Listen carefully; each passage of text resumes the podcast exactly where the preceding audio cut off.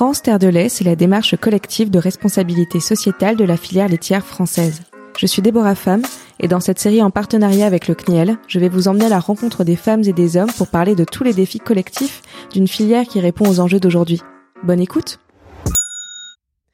Bonjour à toutes et tous et bienvenue dans ce nouvel épisode du podcast France Terre de lait.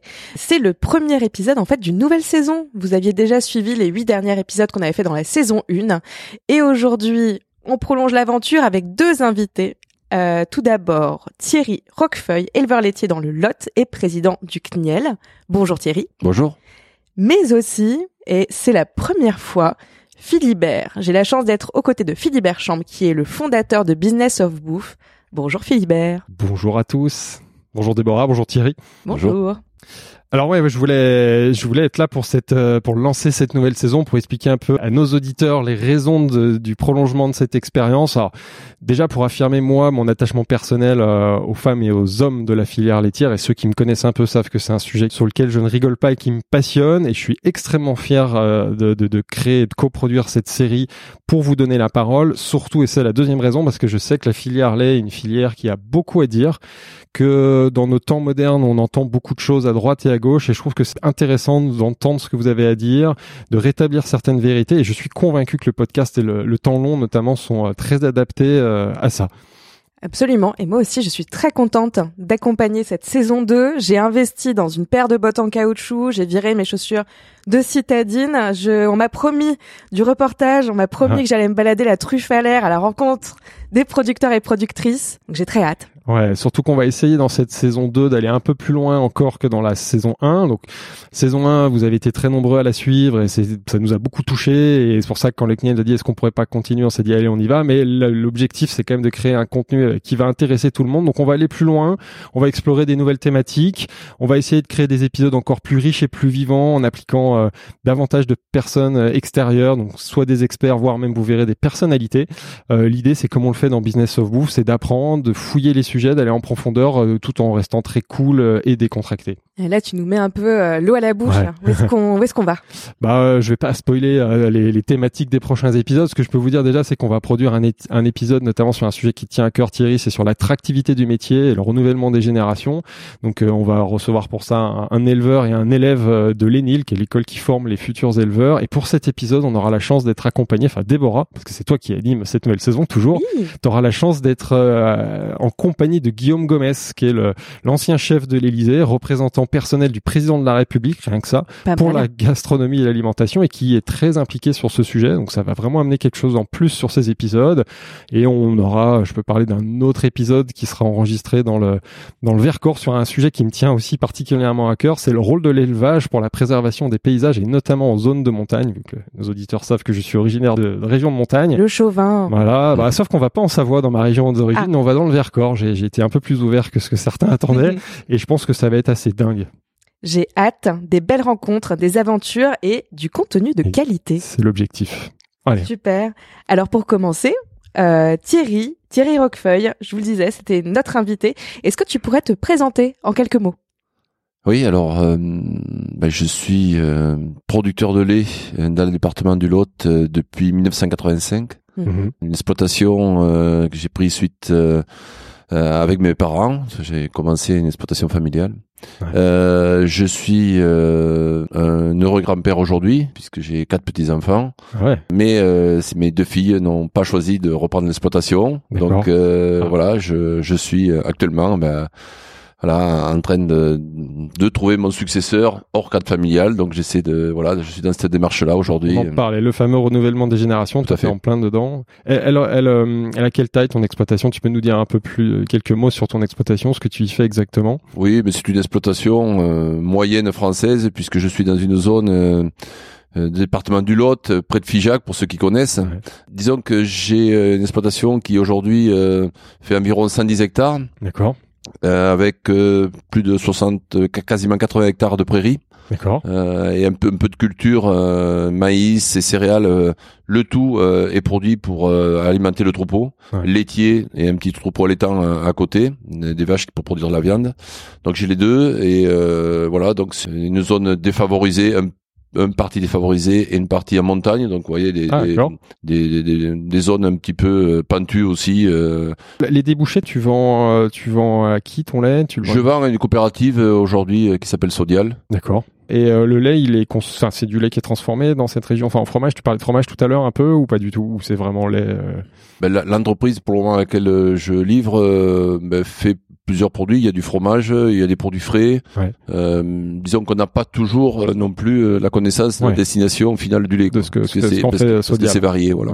Et toi, t'es adhérent depuis quand euh, au CNIEL Ben, euh, disons que je suis adhérent de- au CNIEL depuis que je suis producteur de lait, Ouais. puisqu'il y a une cotisation qui est prélevée euh, chaque mois euh, avec euh, le, le lait que nous livrons à l'entreprise. C'est la fameuse cotisation volontaire obligatoire, c'est ça cotisation volontaire et qui est rendue obligatoire. Ouais, c'est ça, je comprenais pas le nom volontaire obligatoire, ça veut dire quoi exactement Mais cotisation volontaire, ça veut dire que hum, ben, à l'origine euh, de l'interprofession, euh, ben, il y avait trois familles, la fédération des producteurs, des industriels privés et des coopératives qui se sont mis d'accord en disant on va se regrouper pour essayer de de, de travailler sur des thématiques euh, de, de cette filière laitière, sur la communication notamment, euh, sur euh, la qualité sanitaire et, euh, et sur l'économie. Et, euh, et donc on s'est mis d'accord pour faire ce travail-là et on, on s'est dit bon pour faire ça il nous faut euh, ben, des moyens financiers. Ouais. On s'est mis d'accord sur une cotisation Ouais. et, et, et ensuite euh, ben, les pouvoirs publics ont reconnu cette euh, association comme d'intérêt public Mhm. et donc l'ont étendu, c'est-à-dire l'ont rendu obligatoire, à l'ensemble des nom producteurs. cotisation volontaire obligatoire. Voilà. Tout ce qui fait que quand on est éleveur en France, on est forcément, on cotise, enfin quand on est éleveur laitier évidemment, euh, lait de vache d'ailleurs, on est forcément adhérent au CNIEL. Ouais, C'est ça. Ok. Et tant qu'on parle de renouvellement des générations, je me demandais, un producteur de lait euh, peut donc bien gagner sa vie? En tout cas, il la gagne. Qu'est-ce que vous en pensez? Est-ce que euh, c'est encore un métier attractif pour les jeunes? Oui, enfin c'est euh, alors euh, c'est toujours délicat ce- ce- cette question parce que il y a on, est des on est des producteurs, on est des chefs d'entreprise, c'est-à-dire que chacun est libre chez soi de faire ce qu'il veut de- sur son exploitation, de produire Mhm. plus ou moins de lait, euh, les conditions. euh, voilà, il y a une liberté euh, d'entreprendre qui existe. Donc après, le revenu est souvent euh, la conséquence de, ce- de ces choix euh, que l'on fait sur l'exploitation. Nous, ce que l'on fait euh, après au, au- au niveau euh, que ce soit au niveau des producteurs ou au niveau de la filière, c'est essayer de, de mettre les producteurs dans les meilleures conditions possibles. C'est-à-dire qu'il faut que le marché soit porteur, Mhm. et et donc pour que le marché soit porteur, ben, il faut qu'il y ait une adéquation entre ce qu'on met sur le marché et ce que le consommateur veut acheter. C'est-à-dire que si le consommateur veut acheter beaucoup de yaourts, et si on produit que des fromages, Mm. ben ça marche pas. Euh, donc il faut euh, aussi e- être à l'écoute du consommateur, euh, puisque la finalité c'est celle-là, Euh, que ce soit sur le marché français ou à l'export. Euh, on peut vouloir exporter de la poudre infantile en Chine. Si les Chinois ont décidé de- de- d'acheter la poudre infantile en Nouvelle-Zélande, Mhm. ben ça va pas le faire quoi. Donc voilà, je, je pense que c'est toujours euh, une, une, une adéquation pour effectivement au final gagner le, le, le mieux possible sa vie. Et il y a beaucoup de producteurs qui gagnent bien leur vie. ouais. Ouais, c'est possible, c'est intéressant de le dire, vas-y. Et si tu avais, euh, je sais pas, deux conseils à donner à quelqu'un qui s'installe, à un jeune qui s'installe, tu dirais quoi? Qu'est-ce que qu'est-ce que ça t'a appris et quelle est une bonne leçon? Bah, Déjà, euh, je pense que quand on travaille euh, avec des animaux, euh, qu'on est dans une filière laitière, bon, euh, il faut déjà avoir envie de faire ce métier. Euh, ce métier, on le subit pas. Euh, ou on a envie, ou on le fait pas. Euh, ensuite, il y a les aléas de la vie, ok. Mais euh, déjà, euh, le, le minimum, c'est d'avoir une passion pour l'élevage, parce que l'élevage, euh, ben, c'est quasiment tous les jours. Les, les animaux, euh, c'est matin et soir. Alors après, il faut trouver les conditions aussi euh, euh, sociales euh, de, de continuer à, à vivre socialement. C'est c'est un peu le- l'enjeu du renouvellement de génération, c'est-à-dire Prendre des vacances, voilà. des week-ends. Donc ça, on- il faut l'organiser. Mais euh, Aujourd'hui, il y a des solutions, ce qui était moins le cas avant. On connaît plein d'éleveurs qui prenaient jamais de vacances parce qu'en effet, il faut s'occuper des animaux et les animaux, eux, prennent pas de vacances. Mais aujourd'hui, euh, il- y a des solutions, mais il y a quand même encore euh, sujet, beaucoup euh, de, de, de, de travail sur ce sujet-là. ouais. Ouais. Qu'est-ce qui te passionne encore toi dans dans ton métier?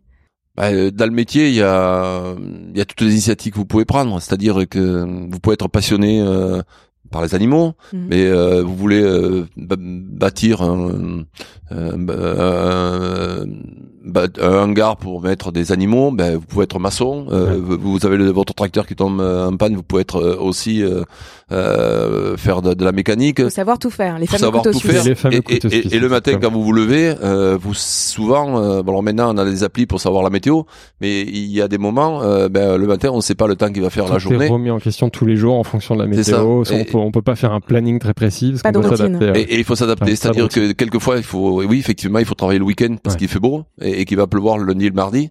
Mais le lundi et le mardi, on se repose et ça va travailler le week-end. Quoi.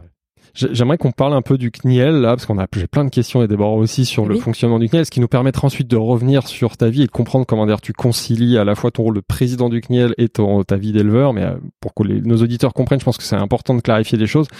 Euh, le CNIEL déjà, donc c'est ce qu'on appelle une interprofession. Euh, est-ce que tu peux nous dire ce que c'est qu'une interprofession? Et puis après on reviendra sur le rôle et les missions du CNIEL bah, une interprofession, c'est euh, c'est la, l'organisation euh, de d'acteurs privés mmh. euh, qui souhaitent mettre en œuvre des, des actions dans un cadre commun, dans, l'intérêt d'une filière. Et, et, euh, et, donc depuis euh, la création du CNIEL en 1974, euh, avec les trois fédérations, donc des producteurs, des industriels privés et des coopératives, ben, nous sommes petit à petit ouverts à ce que nous sommes aujourd'hui en 2023, à savoir une interprofession où on a associé aussi un quatrième collège qu'on appelle du commerce, la distribution et de la restauration, et dans la partie producteur, euh, moi la, la, fédération des producteurs que je préside, nous sommes ouverts aussi à d'autres syndicats, donc la Confédération paysanne, la coordination rurale, et tout récemment des organisations de producteurs, les OP. Donc aujourd'hui, on a l'ensemble des acteurs. Toute la filière. Toute la filière. c'est important, c'est organisé. Vous appelez ça comment des collèges, c'est ça Voilà, c'est ça. différents collèges. Donc il y a les producteurs, euh, les comment tu dis Les, coopératives. Et les industriels privés. D'accord. Et la distribution, c'est ça. Et la distribution, le, quatrième collège. le quatrième collège. Et chacun de ces acteurs euh, donc fait partie d'interprofession avec euh, un équilibre, enfin genre un quart, j'en sais rien, dans la gouvernance, euh, représente ses intérêts et doit trouver un intérêt euh, commun, c'est ça? Comment C'est ça. Mais disons que la, difficulté que, que l'on a, c'est qu'on on travaille à l'unanimité des décisions. D'accord. Donc c'est-à-dire que on, les décisions sont prises si tout le monde est d'accord à l'unanimité.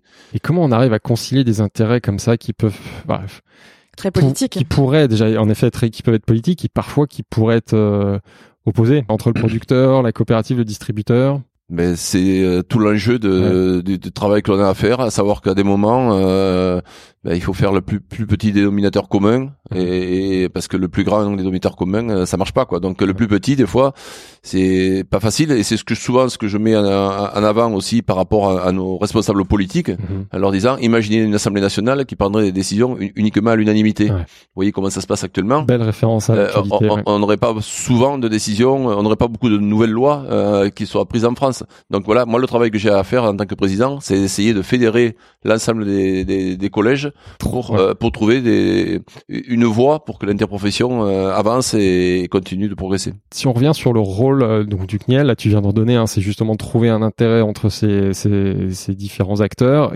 Quels sont les autres rôles du CNIEL? Enfin, quelle est la mission? Comment on synthétise la, la mission d'une interprofession et en particulier du CNIEL?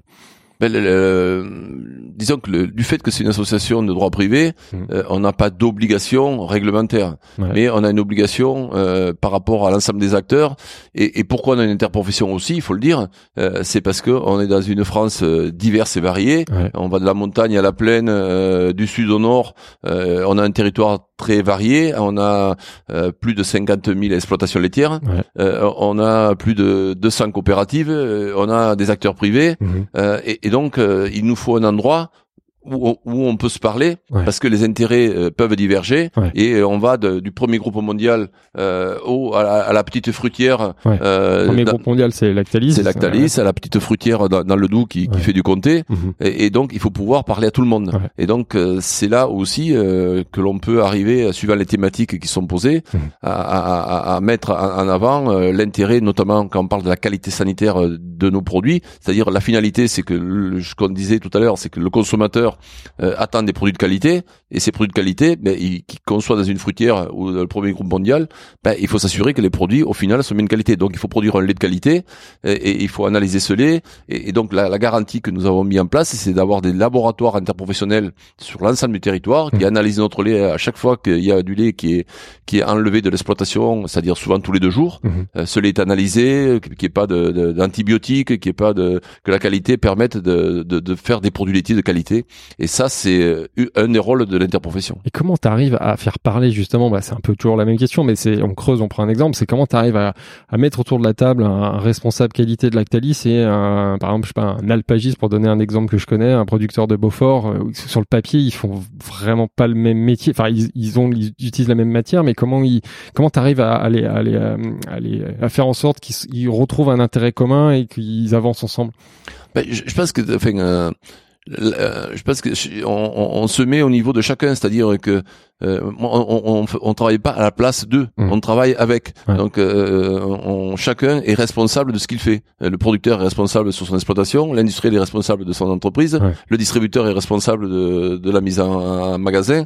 Et, et, mais on, se donne un objectif commun. Euh, si la qualité sanitaire, c'est-à-dire on, s'est engagé à zéro antibiotique dans, dans les produits laitiers mais qu'on soit tout le monde. Et ça c'est ça c'est tout le monde. Et donc et, on garantit aux consommateurs cette traçabilité. Et donc ça veut dire qu'il nous faut euh, il y a pas de cadeau pour personne. même même l'industriel qui par définition va être un peu moins exigeant parce qu'il a des objectifs de volume et voilà euh, lui tu le fais enfin l'objectif c'est que toute la filière doit monter pour pour correspondre à à ces exigences de qualité ah oui non mais là il a fait c'est c'est justement ces modèles là qui euh, qu'on soit gros ou petit justement il n'y a pas de différence quoi. Là l'exigence c'est la même pour tous quoi j'ai encore une question sur le rôle du CNIEL. On parle souvent de lobby. Est-ce que tu es à l'aise? Est-ce que tu assumes ce mot-là? Est-ce qu'on peut dire aujourd'hui qu'une des missions du CNIEL, c'est d'être le lobby euh, laitier? Euh, Est-ce que tu es à l'aise avec ce mot et quelle forme ça prend aujourd'hui un lobby laitier? Oui, je crois que ça, fait partie des évolutions un petit peu culturelles que, que l'on a. Et il y a quelques années, peut-être j'aurais pas donné la même réponse, hein, euh, mais je pense qu'aujourd'hui, effectivement, avec l'expérience qui est la mienne, je dis oui, bien sûr. Intéressant. Vas-y. Qu'est-ce que tu aurais dit il y a quelques années? Qu'est-ce que tu dis aujourd'hui? Bah, il y a quelques années, euh, quand on parlait de lobby, euh, voilà, c'était euh, un truc caché qui qui qui pouvait avoir, qui pouvait être dans les dans les que ce soit vers les politiques, vers les décideurs, essayer de, de faire bouger les choses, les influencer, mais sans le dire, en se cachant, parce qu'il fallait pas savoir. C'est ça. Avant, c'était un gros mot lobby. Aujourd'hui, j'ai l'impression que dans le discours du CNIEL et d'autres lobbies, on l'assume. Oui, et puis on est tous des lobbies euh, à la plus petite échelle, on influence ses partenaires. Tout à fait. Et, et, et puis je pense que de toute façon, euh, on, on l'a euh, aujourd'hui du fait qu'on est toute la filière autour de la table. Je veux dire, je vais pas dire, je vais parler à un politique de la distribution sans parler de l'industriel. On est tous autour de la table. Donc ça veut dire que, au contraire, moi je pense qu'aujourd'hui, en tant que président du CNIEL, quand je parle à un décideur, et si je parle au nom du CNIEL, euh, ça veut dire qu'on est déjà tous d'accord en amont. Euh, donc euh, ils savent que les distributeurs, les producteurs, les transformateurs, tout le monde sera d'accord avec ce que je dis. Donc je j'ai un poids politique en termes de, de, prise de parole qui Parce que plus fort. Tu représentes une industrie qui pèse combien d'ailleurs? Il y a combien de personnes de salariés? Ça fait quoi en chiffre d'affaires? Enfin, quels sont tes arguments quand tu vas voir un décideur Donc j'imagine un politique par exemple? Oui, mais c'est c'est disons que c'est 23 milliards de de, de, de litres collectés par an. C'est plus de 45 milliards de chiffre d'affaires et c'est plus de 3 millions 3 milliards et demi d'excédents dans la balance commerciale. Donc ça veut dire quand même avoir Bruno Le Maire euh, pour euh, pour lui dire euh, bon on a besoin de la filière laitière de certains sujets. N'oubliez pas quand même que tous les ans on représente ça dans le PIB français. Donc toi tes interlocuteurs en tant que président d'interprofession, c'est au niveau national, c'est évidemment au niveau du gouvernemental, c'est directement le ministère de l'économie. Oui, ministère de l'Agriculture, ministère de l'Économie, ministère de la Santé, euh, mais même au niveau européen, c'est euh, beaucoup de sujets européens aujourd'hui avec euh, notamment la Commission européenne et que ce soit la DG Agri, la DG Santé, DG Environnement, on a beaucoup de sujets aujourd'hui qui sont en train d'évoluer vers des, des, des, sujets européens. J'ai deux sujets encore un peu à la business of bouffe sur sur le CNIEL et après je laisse Déborah parce que chacun a plein de questions. Déjà sur l'organisation, la gouvernance, comment ça se passe la gouvernance du CNIEL Qui, bah, Comment t'es élu déjà toi? Ben, c'est euh, les quatre euh, collèges euh, qui ont une voix et, et, et, donc nous avons ben, il faut élire un président à l'unanimité encore une fois. Donc ça veut dire que ben, il peut y avoir. Alors moi je suis président maintenant euh, quasiment depuis dix ans. Euh, donc, en théorie, euh, il y a une présidence tournante. On doit changer de collège à chaque fois? Il y a une possibilité de changer de collège, il n'y a pas d'obligation. Non, d'accord, c'est pas obligé. Et, et, donc, il peut y avoir des collèges qui disent, je passe mon tour. Euh, donc c'est ce qui s'est passé souvent euh, depuis que, que, que j'ai pris la présidence. Et les, les collèges, ont, quand c'était le tour du temps de la coopération ou des industriels privés, ils s'abstiennent, c'est ça euh, Non, ils disent ah, je passe mon ah, tour. Et donc ah, ils passent leur tour pour, euh, pour nommer un président, pour devenir président. Et donc euh, c'est ainsi que je suis resté président. Aujourd'hui, le CNIEL est dirigé par un profil éleveur, donc tu représentes le collège de les, éleveurs, producteurs, pardon. Est-ce que ça veut dire que forcément après toi, non, tu disais pas forcément, mais après ça peut, ça va changer. Oui, ça peut changer. Tu finis, enfin tu en reparlera après à la fin, mais euh, tu t'as, enfin ton mandat s'arrête quand? Dans un an. Dans un an, ok. Moi, j'ai encore une dernière question, c'est sur le financement. Comment est financé? Alors, déjà, quel est le budget du CNIEL pour mhm. euh, bah, justement œuvrer dans le sens que tu viens de décrire? Euh, Quel est le budget et comment est constitué ce budget? Ouais, bah, le, le, budget du CNIEL, bah, il est constitué de, de, trois, trois ressources. La première, donc, c'est la cotisation des producteurs et des industriels, privés et coopératifs. Ouais. Euh, avec euh, une petite euh, distinction, c'est que les producteurs cotisent quasiment 75% du budget du CNIEL et les industriels 25%, mais il y a, y a un historique. Ah bah, il y a un historique, oui, c'est parce que à, l'origine on était 50-50, c'est-à-dire 50%, par producteur, 50% par industriel, et et puis est arrivé une dans ces financements, notamment, euh, il y avait euh, de l'argent qui arrivait en plus euh, de, de financement européen. ça, c'était dans fin des, dans, les années 90. Et cet argent européen bon, a disparu parce qu'il y a eu des réformes au niveau mmh. européen, en annonçant la fin des quotas laitiers. Et, et, donc, il y a des donc des, des budgets européens qui n'arrivaient plus. Mmh cela voulait dire indirectement qu'on allait réduire euh, la voilure au niveau du CNIEL. Donc le, le un mon prédécesseur de l'époque qui s'appelait Jean-Michel Le Métayer, qui était président aussi des producteurs de lait, mhm. a soumis euh, à une assemblée générale des producteurs euh, le fait que les producteurs allaient mettre cette part euh, qui n'était plus versée par l'Europe, allait être versée par les producteurs pour garder un financement interprofessionnel au, bon niveau. Et donc euh, les producteurs d'ensemble général ont décidé qu'ils allaient payer euh, ben, c'est l'équivalent de, cette somme, ce qui a amené à déséquilibrer la part producteur et, la part industrielle. Et comme ça, vu de l'extérieur, ça paraît assez contradictoire parce qu'on imagine que les industriels ont plus d'argent que les éleveurs. Enfin moi dans ma tête, au début, c'est des questions que j'ai j'ai posé aux équipes quand je suis arrivé, c'est je me suis dit le CNIEL est financé plus par les industriels parce que c'est eux qui ont plus d'argent a priori. Ça paraît paradoxal finalement qu'aujourd'hui le CNIEL soit plus financé par les éleveurs.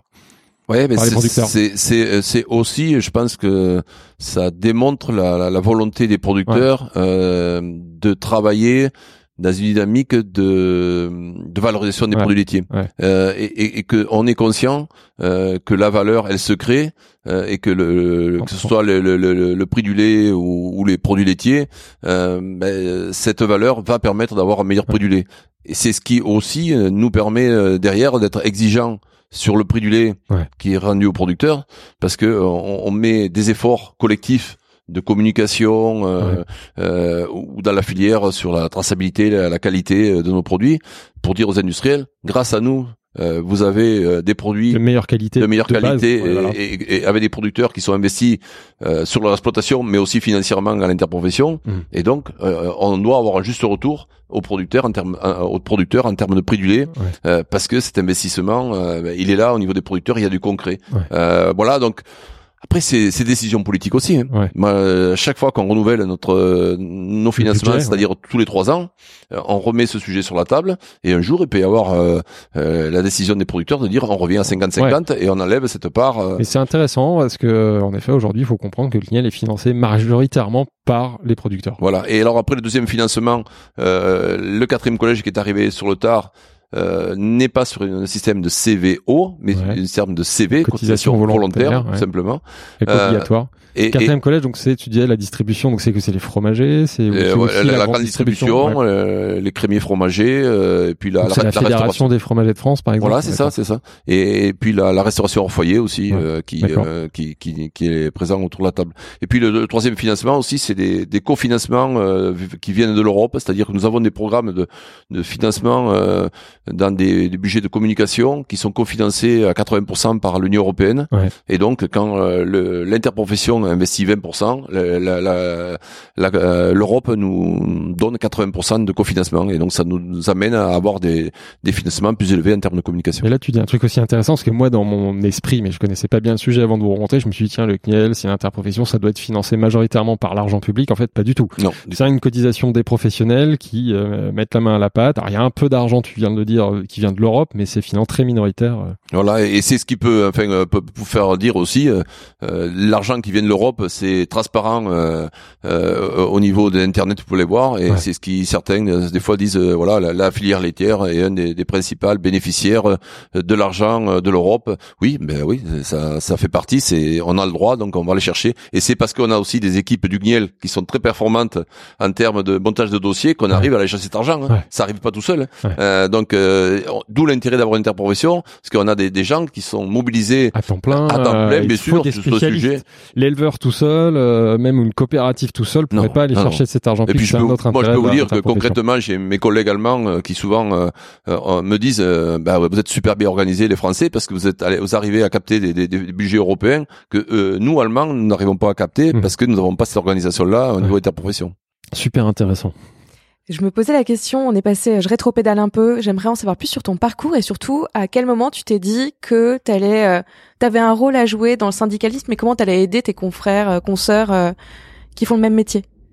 On commence avec le parcours. Ouais, le, parcours, bah, il est, bon, je sais pas s'il est atypique, mais je pense que il, il peut être révélateur et peut, il peut servir à d'autres. C'est-à-dire que euh, ben, j'étais dans une famille où on était deux frères et euh, mon frère aîné euh, ben, devait avait fait des études agricoles pour pour s'installer reprendre la ferme prendre la succession des parents. Et ben, arrivé au moment de reprendre la ferme ben, dans dans son cursus finalement il a changé d'avis. Il a dit ben non finalement je reprends pas la ferme je vais bosser voilà dans un autre domaine. Un domaine qui n'a rien à voir?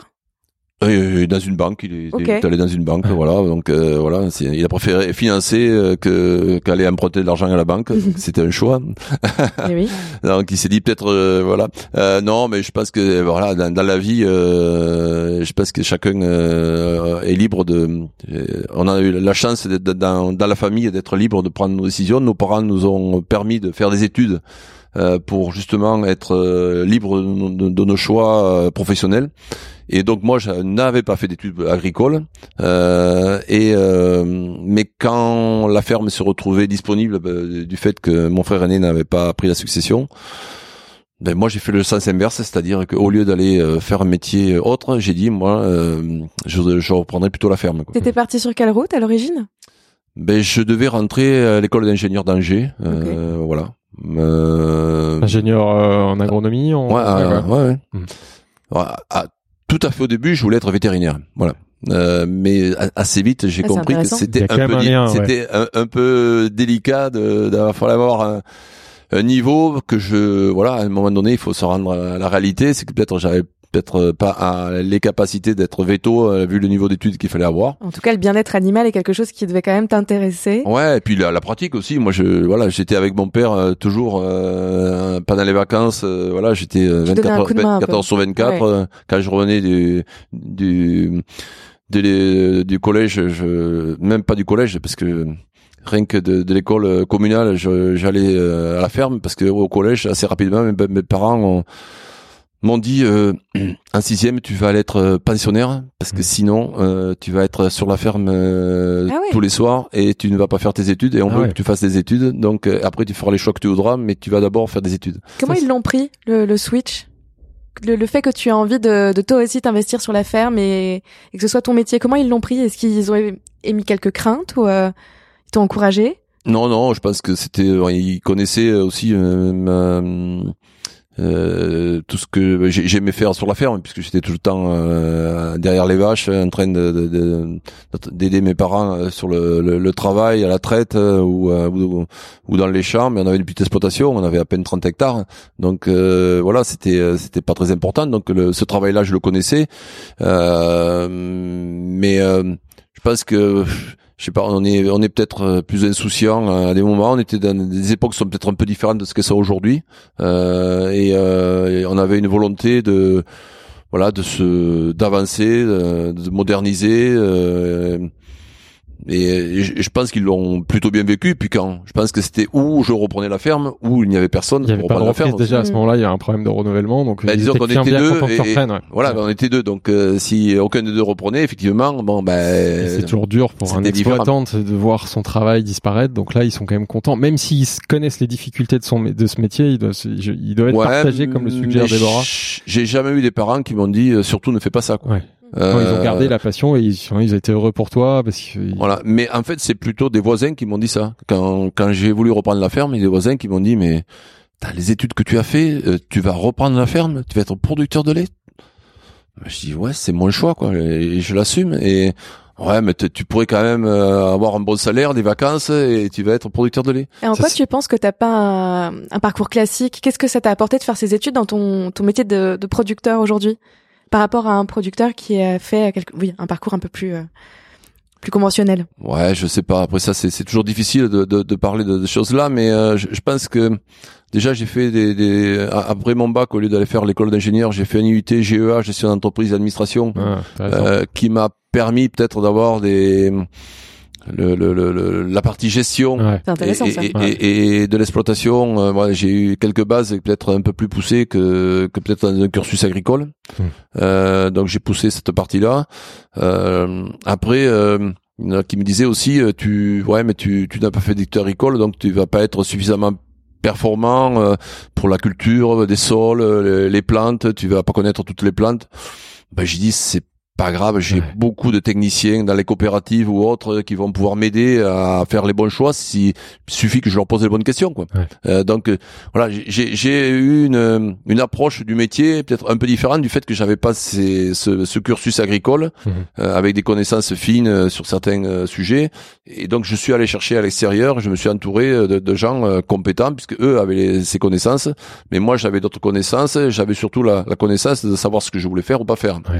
et ça, souvent, la décision, c'est souvent le, la prise de décision sur l'exploitation, c'est souvent le plus difficile hein, euh, parce que euh, il faut pas que ce soit les autres qui prennent des décisions pour vous. Il faut assumer les décisions que vous prenez. Quand tu reprends l'exploitation familiale, qu'est-ce que tu tu t'inscris dans la continuité ou tu fais des changements? Est-ce que as, le fait d'être une nouvelle génération t'apporte déjà des, des, des, des changements ou ça s'est fait plus tard? C'est un monde qui change, on le voit souvent. ben, je me suis inscrit dans la continuité de la filière laitière euh, parce que j'avais fait une formation adulte euh, pour pouvoir m'installer parce qu'il fallait quand même avoir un cursus agricole pour avoir euh, pour pouvoir s'installer et donc j'ai fait une formation de vacher et de porcher ouais. Euh, et donc il y a beaucoup de monde qui, qui m'a dit mais pourquoi tu fais pas une, une porcherie tu ouvres pas une porcherie en plus de, de l'élevage laitier ça mmh. te permettrait d'avoir un revenu supplémentaire? Et là, j'ai dit, ben non, j'ai fait le choix de, j'ai dit, je suis un éleveur laitier. Et, euh, et moi, je, si je veux éventuellement me dégager le, du temps le week-end, euh, si j'ai un travail qui est où mes les parents qui à l'époque travaillaient avec moi mmh. ben, ne connaissent pas ce métier, ils vont pas pouvoir me remplacer, donc ça veut dire que je suis euh, cloué chez moi le week-end et, et pas pouvoir me dégager de temps parce que j'aurais personne pour faire le boulot. Donc j'ai dit on va faire le, on va spécialiser dans la, en lait et on va essayer d'être encore plus performant en lait, essayer de, de progresser, de se développer dans la filière laitière au fur et à mesure que euh, du foncier va se libérer euh, pour faire du lait parce qu'à l'époque il y avait les quotas laitiers et les quotas laitiers étaient euh, liés au foncier et donc il fallait s'agrandir pour avoir produire de, davantage de lait. Et à quel moment dans ta carrière tu t'es dit je vais je vais venir en aide aussi, je vais soutenir la cause de, de mes confrères et consoeurs producteurs laitiers?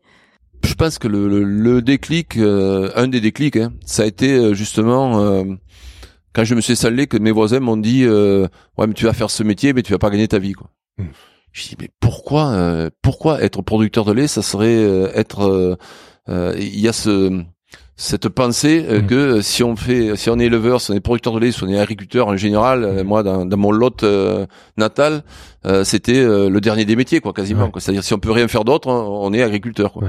j'ai dit c'est pas normal il faut faire changer les mentalités il faut pouvoir avoir un revenu il faut s'installer avoir un revenu. Et pour avoir un revenu bah, il faut avoir, euh, il, faut euh, exprimer des choses, il faut les, les défendre, et, euh, et je pense que c'est c'est un petit peu ça le, déclic. Hmm. Et puis après, euh, dans le dans l'actualité qui a été la mienne à ce moment-là, dans les années 83, 4, euh, ben j'ai eu un moment, six mois où j'étais un peu plus disponible pour euh, avant de, de, de, faire ma formation adulte.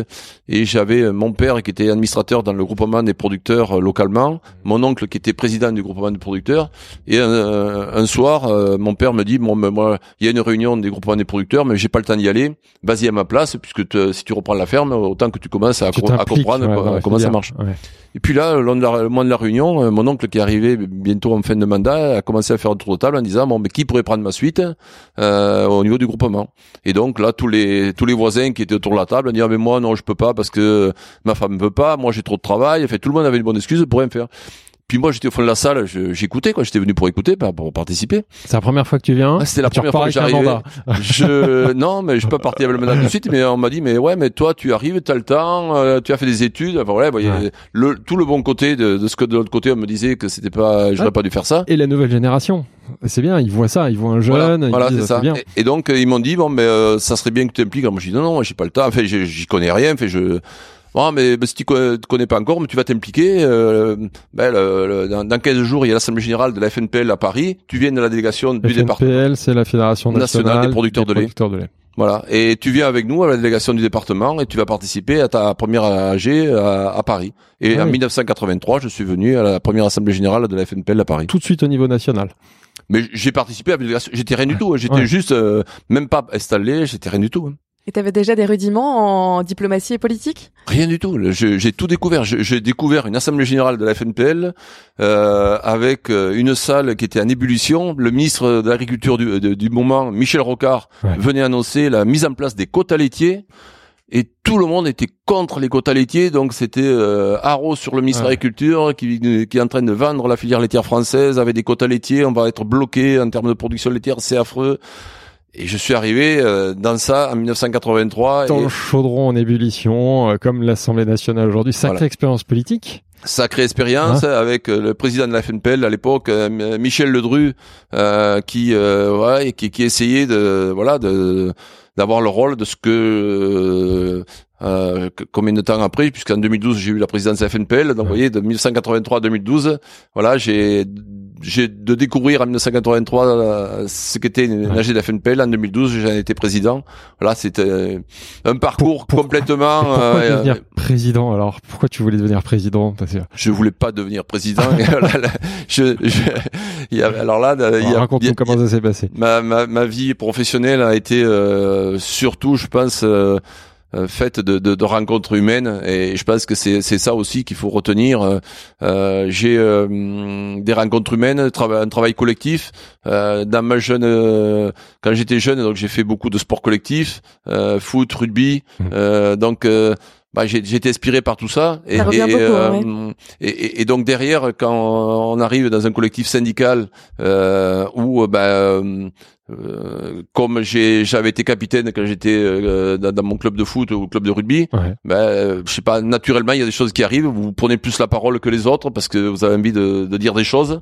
Et puis petit à petit on vous dit mais si tu prends la parole c'est que tu as des choses à dire. Et puis finalement pourquoi tu serais pas dans ton porte-parole Et pourquoi C'est les gens qui t'ont poussé. Et voilà, c'est la. Tu t'es laissé embarquer. Mais justement parce que tu avais ce talent de prise de parole, de synthèse, parce que on a, on compris que c'était un rôle très politique d'être président déjà de la FNPL et ensuite du CNIEL, c'est qu'il faut pouvoir faire la synthèse, trouver le dénominateur commun. C'est ça la qualité d'un bon président. Je sais pas, ça c'est peut-être pas la question qu'il faut, qu'il faut que, vous me posiez à moi, mais euh, c'est ce que j'essaie de faire euh, un petit peu, mais tout en gardant euh, il faut avoir un fil rouge quoi. Quand, on fait ça, il faut avoir un fil rouge. Et, moi, le fil rouge, euh, il a été ce que je vous ai dit, le déclic du départ, c'est-à-dire comment, euh, en tant que producteur de lait, j'ai gagné ma vie. Et, donc, euh, tout au long de, cette carrière que, que, que, j'essaie de, de mener au mieux, c'était quand même, il faut amener tout le monde, mais avec un objectif quand même. on fait des produits laitiers pour le consommateur, mais à condition que les producteurs gagnent bien leur vie. Alors, euh, il y en a qui vont vous dire, ouais, mais il dit ça, mais qu'est-ce qu'il a fait depuis qu'il est là pour euh, pour améliorer notre vie, alors qu'il y a beaucoup de producteurs qui ont qui ont lâché euh, la, production laitière depuis? Oui, malheureusement, si si je n'avais peut-être pas travaillé à l'unanimité, mais rien qu'à la majorité, peut-être on aurait fait différemment.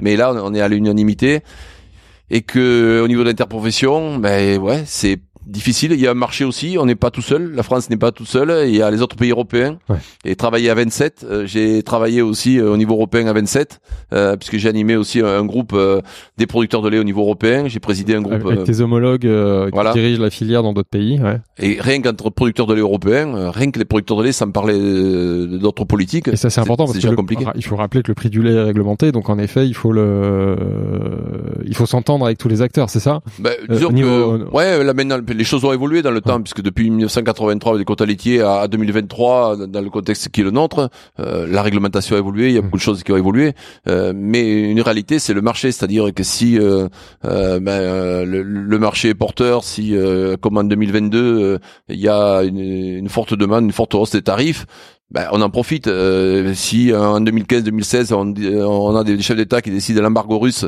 euh, où les exports se ferment et que les, marchés se tombent, ben, le prix du lait baisse aux producteurs. Hmm. Et ça, même si on l'a pas voulu, on le subit et on est obligé de trouver des solutions. Il faut amortir. Ouais, et pour amortir ces, ces, ces chutes-là. J'imagine pas beaucoup plus chronophage qu'être producteur laitier. Donc je me demandais comment est-ce que tu fais pour concilier ton, ton métier très prenant et d'être en plus président du CNIEL bah, disons que déjà il y a une, organisation à avoir euh, sur l'exploitation. Donc l'organisation, elle a été au début, vous l'avez compris, familiale. Euh, sauf que voilà, euh, euh l'organisation familiale, quand vous travaillez notamment avec, les parents, ben, il faut prévoir qu'à un moment donné, les, parents vont arrêter. Donc en janvier 2000, j'avais embauché un salarié justement pour prévoir la sortie de, de mes parents du travail en commun. Et, et en avril euh, 2000, euh, en, avril 2000, quatre mois après, on me propose d'être administrateur à la FNPL. Hmm. Voilà. Donc, si en, janvier, j'avais pas embauché mon salarié pour travailler sur l'exploitation, j'aurais pas dit oui euh, pour devenir administrateur de la FNPL. Euh, et, et, ensuite, euh, du fait que j'avais un salarié, ça m'a permis de m'organiser sur l'exploitation. Quand je faisais des investissements sur l'exploitation, je me disais, euh, bah, il faut que l'investissement euh, corresponde à la charge de travail pour une personne, mmh. c'est-à-dire que des fois c'est le salarié qui était tout seul, des fois c'est le week-end c'est moi qui étais tout seul, des fois on était à deux, mais quelquefois on était souvent tous l'un ou l'autre, euh, et, et, donc ben, j'ai organisé mon exploitation pour essayer de rationaliser au maximum le, le travail euh, pour euh, pour être efficace aussi sur l'exploitation et pour produire du lait, avoir une dynamique économique sur l'exploitation, tout en ayant des responsabilités, avec toujours en tête le fait que j'étais euh, désigné et élu et que ben, il y a des élections tous les trois ans et que tous les trois ans, mon mandat peut être remis en cause si je suis pas réélu. Donc ça veut dire que le jour où je ne suis pas réélu, ben, je reviens sur mon exploitation. il faut que je continue. Euh, et, pour être un bon président du CNIEL, il faut garder son activité d'éleveur. Il faut rester connecté, enfin d'éleveur de producteur. Il faut rester connecté à cette réalité. Je pense que c'est de toute façon dans nos statuts c'est indispensable, mais à titre personnel c'est indispensable aussi. C'est impensable de. Ouais. Moi je, je, je, peux vous dire qu'il arrivait euh, bon nombre de week-ends où euh, ben, le, fait de me faire la traite, de revenir à la... euh, faire, boire les, faire boire ses petits veaux, euh, faire un vélage, ça vous permet de, de, vous ressourcer, ça vous permet aussi de, de, revenir un petit peu les pieds sur terre euh, par rapport à des réunions des fois parisiennes ou dans les ministères au niveau européen des fois où vous dites, vous dites, euh, c'est un peu compliqué, et quelquefois de trouver des solutions. Il y a des problèmes que vous êtes posés toute la semaine, vous n'avez pas trouvé la solution, et puis en faisant la traite, tout d'un coup, clac, l'idée arrive en disant, mais ouais, si je faisais ça, ça serait chouette. Moi, j'ai une dernière question, et après je laisserai Déborah euh, conclure ou avancer avec cette dernière question. C'est, euh, tu l'as dit tout à l'heure, tu arrives à la, enfin, tu t'approches de la fin de ton mandat. Aujourd'hui, quelle est ta ou tes principales fiertés en tant que président? Qu'est-ce que tu as fait évoluer dans la filière? Comment ouais, vas-y je pense que j'ai j'ai essayé de, de garder une euh, de ne pas être à la mode euh, et, et, de garder des fondamentaux euh, parce que c'est il faut qu'on soit à la mode sur certains sujets, c'est-à-dire qu'au niveau de la communication, euh, ben, il faut être à la mode de, de ce que on la société est capable d'entendre, d'écouter. Euh, la, faut faire des podcasts. La publicité des produits laitiers, euh, il y a 25 bah, ans, la publicité, la publicité des produits laitiers aujourd'hui n'est pas complètement la même. Euh, par contre, euh, dans le fonctionnement de la filière, bah, il y a toujours des producteurs, il y a des transformateurs, il y a des distributeurs. Et, et ce que j'ai essayé de faire, c'est justement de mettre ramener tout le monde. Et, on avait des producteurs aussi qui étaient divisés syndicalement. Il y avait euh, plusieurs familles syndicales. J'ai ramené tout le monde dans un, dans, autour de la table. Mmh. Euh, et, je pense que c'est que les gens se parlent, même s'ils sont pas d'accord. déjà s'ils commencent à se parler, euh, hmm. c'est le début de la solution. Euh, le pire, c'est quand les gens ne se parlent plus et que chacun pense qu'il a raison tout seul dans son coin et, qu'il reste dans son coin. Tout est bloqué, tout le monde est perdant. Voilà. Donc je pense que c'est ça, essayer de, de garder une filière avec aussi du lait sur tous les territoires. Et je crois que ça c'est important et c'est notre spécificité française. Hmm. Euh, ben oui, si on arrive à voir, alors l'année prochaine peut-être on va, on commence à à organiser, euh, on va organiser euh, un sommet mondial au niveau de, de la filière laitière française euh, en octobre 2024 et on est en train de, de, de préparer un événement sur les 2024 fromages. Hmm. Donc imaginez les 2024 fromages en France. Si vous êtes aux Pays-Bas, vous faites un événement pour sur les deux fromages. c'est pas, cool quoi. Pour les deux fromages, c'est pas, ça fait pas rêver. On a une Nous on est sur les 2024 fromages. Donc c'est quand même quelque chose qui est assez assez top de pouvoir se balader dans tous les départements, et toutes les régions françaises ben vous avez euh, le, terroir. Euh, vous goûtez un fromage, vous êtes sur tel ou tel territoire, puis avec un vin rouge, un vin blanc, tout, ben, vous avez, vous passez un moment de convivialité. Euh, c'est ça, c'est super. Je sais pas si ça s'entend, mais quand tu le dis, t'as le smile, t'as les yeux qui brillent. 2024 fromage, c'est un peu ça mes JO, je crois. très bonne idée. Idéalement, ouais. Euh, peut-être un dernier mot sur euh, France Terre de Lac et donc la démarche de progrès de la filière. On a un petit peu parlé de, bien-être animal, de, de, la relève. Euh, on peut peut-être aussi parler de, de l'impact sur l'environnement. Est-ce que tu auras un mot à dire sur France Terre de Lait et son initiative? Bah, Sur France Terre de Lait, je crois que encore une fois, on, a pu répondre sur déjà euh, une volonté des pouvoirs publics de dire dans la filière il faut mettre un, plan en œuvre et en trois mois on, a fait un super boulot. Mmh parce que justement on avait dans l'interprofession euh, des ressources euh, en termes de matière grise qui nous ont permis de, de faire ça. C'est pas nous les, uniquement les professionnels, les producteurs de lait ou les transformateurs qui ont été en capacité euh, de, de, de, mettre sur la table tous ces sujets-là. C'est parce que on a aussi des collaborateurs au niveau de l'interprofession mmh. qui travaillent sur ces sujets-là, mais qui étaient restés tous ces sujets. Il y a beaucoup de sujets qui étaient restés dans l'ombre. Mmh. Et là, avec France Serre de lait, ça nous a permis de remettre ben, en en, lumière tout ce travail des, des, des, collaborateurs, tout ce travail d'interprofession et, et, et, et, de se donner un challenge, euh, de, de, dire ben, en fait on fait beaucoup de choses sauf qu'on l'a jamais dit. Hmm. Et, là avec France Cerdelet, oui on fait un travail sur euh, l'économie, bon ça on, le voyait, mais euh, sur le bien-être animal, sur l'environnement, ben on, ça se voyait pas trop. Donc aujourd'hui on a on a mis des indicateurs en place et tous les ans on, regarde les indicateurs en termes de responsabilité sociétale, on appelle ça le RS de filière, euh, pour voir comment on progresse ou pas mmh. sur ces certains indicateurs. Et c'est des choses qui sont mesurées euh, avec des normes AFNOR. Donc, euh, vous voyez, c'est très euh, euh, c'est très pointu en termes de démarche. Mmh. Et donc, ça nous donne une, crédibilité aussi envers les décideurs politiques, envers les les, les, les, les ONG, envers les consommateurs, pour dire attendez, on, on fait pas que vous raconter une histoire qui est, serait virtuelle. Mmh. L'histoire, elle est vraie. et puis la preuve, nos, nos fermes sont ouvertes, nos nos entreprises sont ouvertes. Si vous voulez visiter nos fermes, nos entreprises, ben c'est avec plaisir que les éleveurs ou les transformateurs le font. Ouais. Donc ça, c'est c'est une démarche euh, qui euh, qui aujourd'hui fait que la filière laitière, euh, elle, est quand même aujourd'hui peut-être moins moins attaquées ou euh, que certaines euh, filières euh, dans d'autres pays au niveau mondial mhm. qui se sont spécialisées, qui sont beaucoup plus grosses. Nous, la, voilà, la, ferme laitière française, elle a 68 vaches en moyenne. En moyenne. Donc voilà, c'est c'est quelque chose aujourd'hui à taille humaine mhm. qu'on peut montrer et expliquer assez facilement. C'est une activité qui a de l'impact, mais vous êtes dans une démarche de progrès, c'est important de le dire, et c'est d'ailleurs des sujets que Déborah va pouvoir développer dans cette nouvelle saison, dans les différents épisodes. Absolument, et avec grand plaisir. Je pense que on a, on arrive à la fin de ce podcast. J'en retiens que, euh, bah déjà le CNIEL qui a été créé en 1974 euh, aura 50 ans l'année prochaine, donc ça fera 50 ans que les produits laitiers sont nos amis pour la vie. Il faut quand même s'en souvenir. et j'en retiens aussi que Thierry vous êtes, euh, enfin, vous êtes le président du CNIEL. Pour moi, je commence à vous voir un peu plus comme un capitaine parce que je ressens, euh, je pense que les auditeurs, auditrices aussi, ressentent l'importance du collectif dans votre métier. Donc, on pourra finir là-dessus. Euh, tout seul, on va vite et ensemble, on va loin. C'est ça. Très belle conclusion. Ça résume bien l'intérêt d'une interprofession. Voilà. Merci Thierry, merci Déborah. Merci, merci à, tous les deux. À très bientôt. À, bientôt. Au revoir. Pour découvrir d'autres témoignages d'acteurs laitiers engagés, rendez-vous sur france et dans les prochains épisodes du podcast.